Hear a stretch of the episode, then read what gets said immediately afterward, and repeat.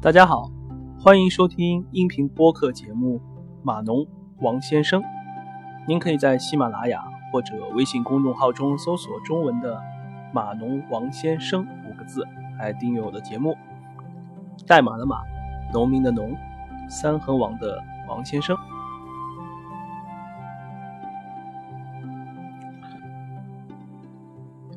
啊，所以就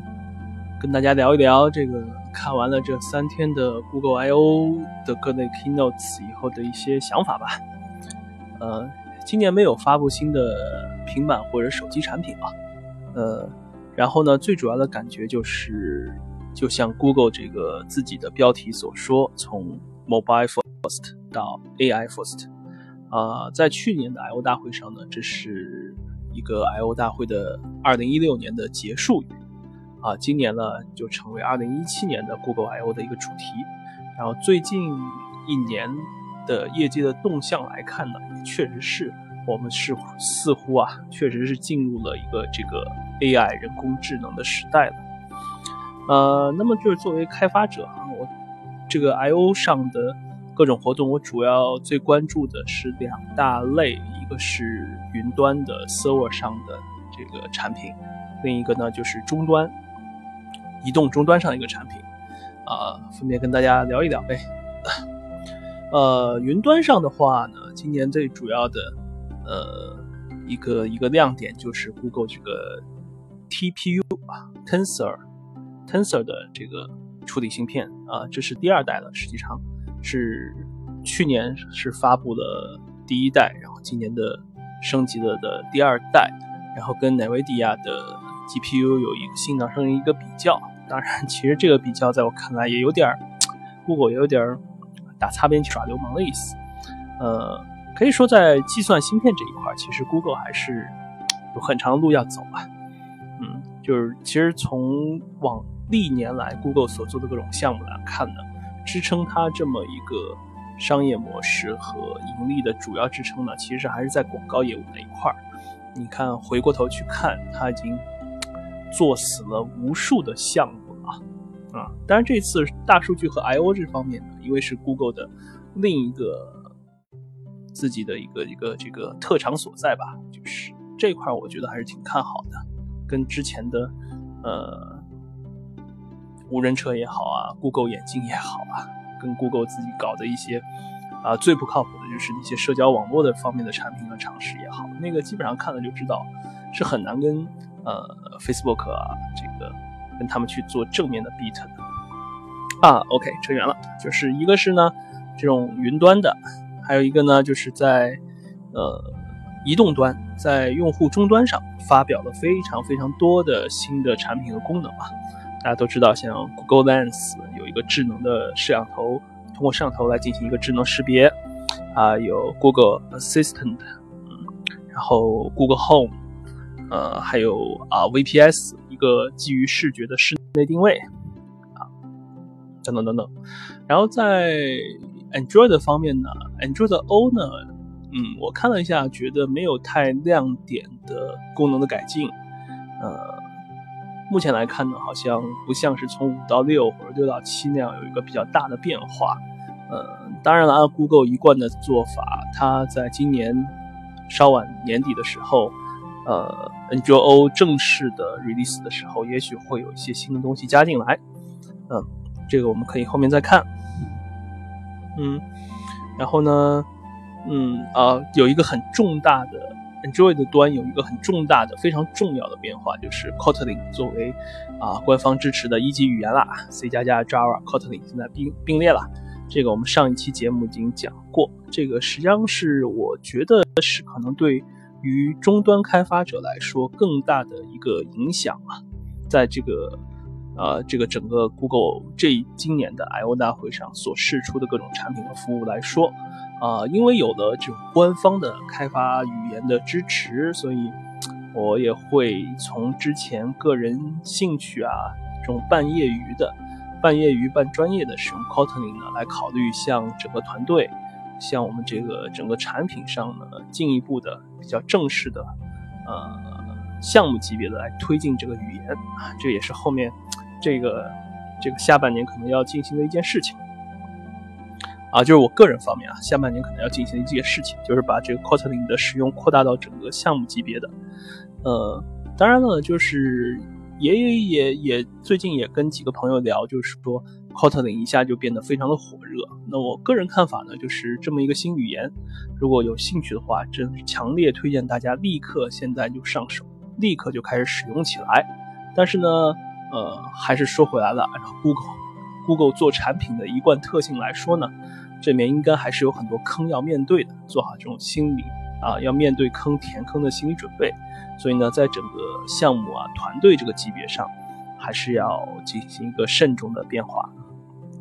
最好还是使用一个渐进式的，逐步的把这种新的功能啊、一些边缘的业务功能用 Kotlin 来逐步实现出来啊，先这样做。但当然，大趋势，我个人觉得啊，在 Java 发展。到这么多年以后，在现代的这种，呃，人工智能啊、机器学习也好啊，然后各种，呃，人工智能场景对于这种终端场景的要求的这种前提下啊，这个，嗯，从 Java 切换到 Kotlin 应该是一个挺好的一个投资，嗯，嗯，然后还有一个，呃，觉得就是有点失望的，就是 Enjoy the Things。啊，就是 Google 的这个 IoT 物联网的 base 的 Android 平台呢，没有太大的更新啊，这个是有点，呃，觉得有点失望。主要觉得这一这今年的主要话题可能还是在这个呃 AI 上，还是说回来了，还是 AI First 上。然后它发布了很多很多跟这个 AI 有关的功能和和应用啊。然后作为这个下面支撑平台来说，Android O 也好，Android Things 也好。Android Auto、Android TV 等等这种支撑平台呢都没有太大的变化啊，当然就是在这个会议上没有看出有太大的变化。嗯，其实是之前也是希望能够看到说这个 Android Things 能够有更多的呃开发版的支持，有更多的这种扩展的功能的支持啊，但是这一次很遗憾没有看到。哦，Android 还有一个 Android 方面还有一个呃一个这个宣布的 project 是 Android O。啊啊，sorry，不是，是 Android Go，Android Go，这个呢跟以前说的 Android One 也挺像的啊。当然，那个 Android One 呢，在 Google 这种财大气粗的玩家手上呢，其实玩的也有点半死不活的样子啊。Google 也不是非常的善于推进这种推推进这种这种呃廉价的轻型的这种项目啊。那个 Android Go 和 Android One 的。愿景类似，就是在这种一百美元左右配置的硬件上，能够顺畅的跑，呃，较新版本的、比较流畅的跑，有这种新功能、新版本、新体验的 Android 的 Android 的版本啊。然后我们可以看一下，就是说这一次 Google 会不会在这种低端机上呢，能玩出一些新的花样来？哈，个人觉得这这一块不是太看好啊。基于这之前的他的各种表现来说，觉得在这种呃低价性上去追求追求这种太过于要求这种所谓叫性价比啊，过于追求性价比的话，这个可能并不是一个工程上的非常好的选择 啊。OK，那么就是大家这个会议开完以后呢，我觉得好像看评论啊、看新闻和媒体的重点都是放在这个人工智能上面了。都是在呃介绍很多这个 Google 新出的呃一些人工应用了人工智能和机器学习的一些功能啊，像 Google Lens 里面的识别什么花朵啊，识别这个店的招牌啊等等，啊像 Google Google Home 能够可以打电话，可以用 Google Voice 打电话啦，等等这些啊，我个人觉得这边我觉得有可能是未来的一个大的趋势和方向的呢。可能是，呃，叫 mobile first plus AI first，就是 mobile 和 AI 的一个结合，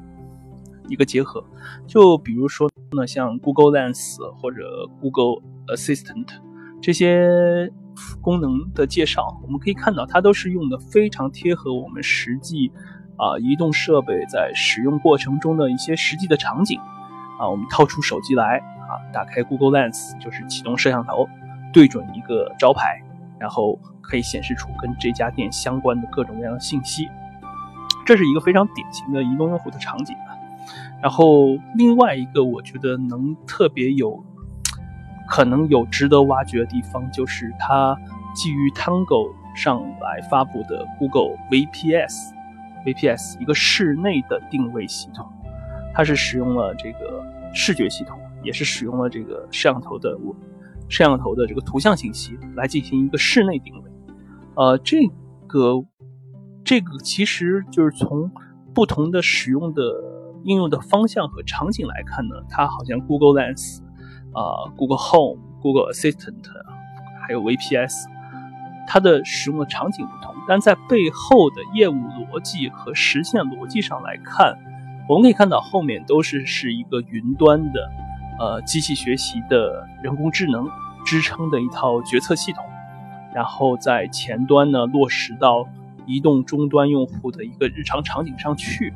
呃，我就在想，就是啊，包括像 VPS，它也可以是跑在 Google C，呃，sorry，VPS 是可以跑在 Android Things，也就是说 IoT 物联网这个平台啊，物联网这个平台。呃，然后像 Google Assistant。Google Assistant 有一个非常重要的变化，可能很多媒体忽略了，就是 Google Assistant 的 SDK 发布了。那么在这个之前呢，我们这个呃，就是只能只点简单的调用集成在手机上 Google Assistant APK 里面的一些功能。那么现在是有一套完整的 SDK 出来了，并且这个 Google Assistant 的 SDK 呢，也是支持 Android Things 物联网的。就是说呢，Google Assistant 不光可以跑在 iPhone 上，跑在 Android 上，也可以跑在 IoT 物联网的设备上，比如说一个 Raspberry 三啊，Raspberry 啊，或者英特尔的那个 IoT 开发版啊等等，这种各种呃物联网产品的设备的原型版上也可以跑起来了。那么就是如果。我们需要给家里的这个洗衣机来添加一个 Google Assistant 的功能，就会变得很容易，呃，就相对以前来说会变得很容易。我们搭一个 Raspberry Pi，然后连到洗衣机的中控上，然后这一头用 Assistant 的 SDK 就可以接收语音的指令了。这样一套比较完整的智能家居的这个呃控制链就可以搭载，比较容易的搭载起来。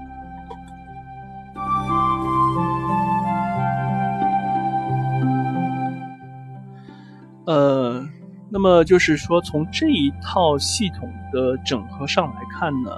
呃，我在 IoT 这个方面有一个想法，就是，呃，之前包括到今天，我们说物联网、万物互联，万物互联的物联网 IoT，啊，Internet of Everything，所有的设备，我们都是在说一个概念，就是，呃，就是说我们设想这样一个愿景，就是一个人。啊，一个用户他身上带着各种各样的传感器，啊，比如说温度啦、高度、湿度，然后什么血压啊、心率啊，然后什么什么摄像头啊，各种各样。他这个人啊，可能体感上的传感器，他这个人用户被各种传感器所覆盖，然后这种各种传感器每一个都有一个 IP 地址。每一个呢都有一套通讯系统，每一个呢都去跟一个强大的数据中心去报告数据、进行交互等等等等。这是现在我们主要的这种物联网的一个宏大的一个构想。那么像 Google Lens、像 Google VPS 这些实现逻辑上来看呢，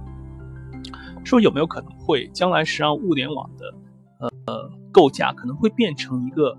一个或者几个有限的。一个或者几个有限的强有力的 sensor，啊，只是由一个或者有限的个数的强有力的 sensor，然后配合一套人工智能的机器学习的软件的解决方案，来进行各种整合型的传感器，然后这个物联网的架构呢，物联网的基础呢，架构在这样一个强有力的整合型的可配置、可编程的传感器上。哎，由这个方向来扩展出来，呃，比如说像 Google Lens，它现在其实它通过一个摄像头，我们可以说摄像头其实也是一种传感器，是一个视觉的传感器。啊，Google Lens 它只通过这一个摄像头就可以识别很多类型的数据了，识别很多类型数据，呃，包括像特斯拉的自动驾驶，其实它也是 base 在视觉系统上的，对吧？自动驾驶的两个主流方向嘛，一个是用激光雷达这种啊物理方向，一个像特斯拉使用的这种视觉方向啊。先不说这个技术优劣，就是在这个方向上来看，那么有可能说所有的移动设备、移动终端使用它的摄像头。光这一个视觉传感器就可以搭配人工智能的算法来实现出不同数据的采集和处理。那么有没有可能说，啊，我们逐渐这个物联网的硬件基础就在往这个方向上来发展，而不像我们之前，不像我们现在所设想的，会需要有不同的呃传感器来获取不同类型的数据来再做统一的计算。啊，这是一个。呃，我觉得我个人觉得，可能下面这两三年以内，我们可能会看到一个答案，看到一个初步、初步起来的方向的一个方面吧。呃，所以就是说我个人自己觉得，这个对于我们终端开发者来说，这次 I/O 大会上的几个重要信号吧，就是一个是啊，TensorFlow 必须要学了，看看这个 TensorFlow 是怎么样能够呃在手机上、在终端上跑起来。TensorFlow 必须要学了，Kotlin 必须要学了，嗯，然后 Android Things 有空要看一下了，实际上它那个接口呢，跟 Android 跟呃 Android 的这个接口呢，其实编程逻辑概念好也好，实现概念也好，差别不是很大，这块障碍并不多。然后 Google Assistant SDK 要保持关注了，看看有没有可能在在一个 IoT 的设备上能够跑一下试一下。嗯那总之，呃，就是觉得相比往年来说，最直观、最直观的感受就是曾经唱主角的 Android、呃 Nexus 这些终端设备、mobile 设备确实退后了啊。Design 过去的呃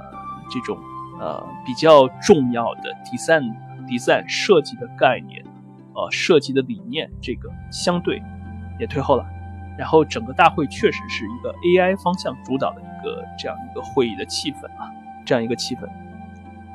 嗯，好，这个就是今天跟大家就是聊了一下这个这几天把 Key Keynotes 基本上过了一遍以后，一个自己的初步感受啊，就是大概是觉得对于我们的开发者来说啊，这个。嗯，可以说是前前面的道路是越来越开阔了，新技术层出不穷，然后技术的能力也越来越强，可应用的场景，呃，越来越丰富和细节化，啊，能挖掘的这种粗放型的创新型的场景呢，其实发展到今天，物联网、互联网发发展到今天，移动互联网发展到今天呢，其实是空间越来越小。下面呢？就要看大家在细节上做文章的能力了。嗯，好的啊，那嗯，